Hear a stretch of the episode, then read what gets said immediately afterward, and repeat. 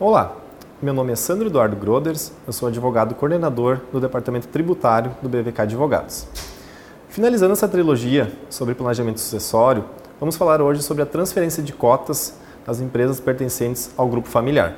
Ou seja, é o momento no qual os filhos vão passar a fazer a gestão das empresas que até então eram geridas exclusivamente pelo patriarca ou matriarca da família. Essa é uma fase muito delicada, que muitas vezes faz com que negócios familiares acabem sendo encerrados, especialmente pela ausência de planejamento de como realizar essa sucessão. O que se tem visto com maior frequência é a inserção cada vez mais precoce dos herdeiros junto às atividades da empresa, de modo que gradativamente comecem a compreender o funcionamento e a importância da empresa para a família. Com isso, os genitores também conseguem identificar dentro dos seus filhos qual deles que possui o perfil mais adequado para dar sequência aos negócios da família. Mas a pergunta que fica é: como fazer essa transferência? Quais os custos? Uma das principais formas de viabilizar essa transferência é através da doação de cotas sociais, com a constituição de usufruto em favor do doador. Como funciona? O patriarca ou a matriarca, enquanto pessoas físicas proprietárias das cotas da empresa, doam essas cotas às pessoas físicas dos seus filhos, de modo que os sucessores passem a serem os titulares desse patrimônio. Ou seja, a empresa que até então era dos genitores passa a ser dos filhos. Destaque essa importância dessa doação ser feita mediante a instituição de cláusulas de incomunicabilidade e impenhorabilidade.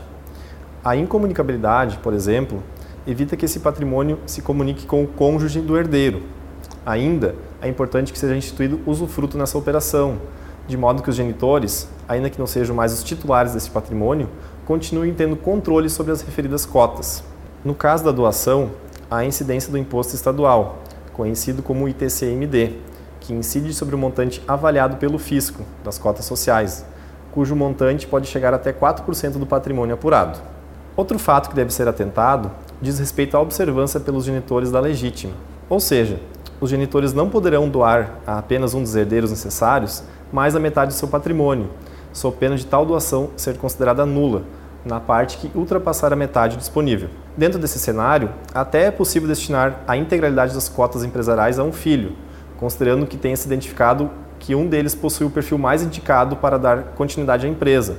Mas para isso, é necessário que haja patrimônio suficiente ao outro herdeiro de modo que não se incorra em qualquer doação acima da disponível. Por isso, como já referido antes, é muito importante que esse planejamento na sucessão dos negócios da família seja pensado com bastante antecedência, seja para organizar a destinação futura do patrimônio ou até mesmo pela própria saúde financeira da empresa.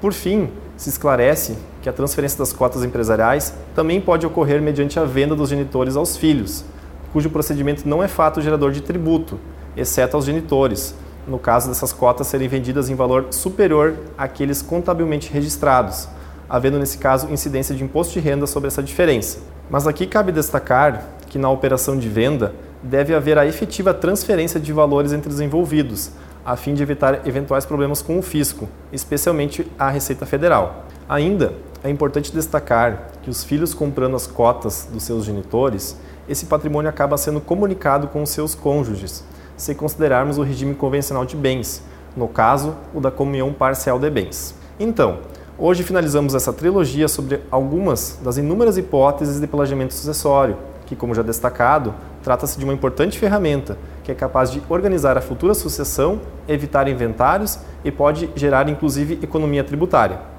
Gostou deste conteúdo? Então nos siga nas nossas redes sociais do Facebook, Instagram, YouTube e Spotify.